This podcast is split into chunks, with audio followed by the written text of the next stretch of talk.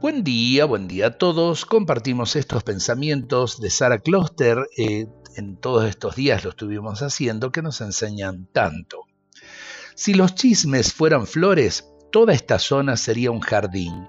Qué buena comparación, ¿verdad que sí?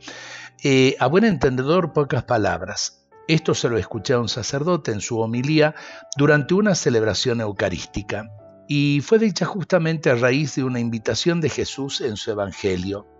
Hagan por los demás lo que quieren que los demás hagan por ustedes. Evangelio de San Lucas 6, 27 al 39.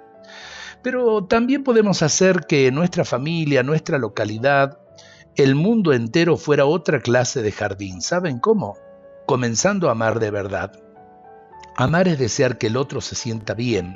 Amar es usar nuestra lengua solo para hablar bien de los demás.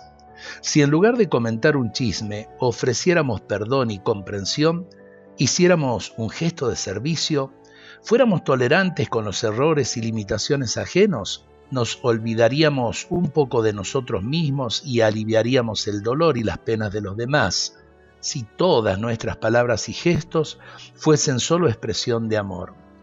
¿Cómo impedir entonces que nuestra familia, nuestro ambiente, los pueblos y naciones, el mundo entero se transformen en verdaderos jardines? Eh, me parece que el chisme lo único que puede hacer es lastimar el corazón de los demás, lastimando incluso nuestro propio corazón.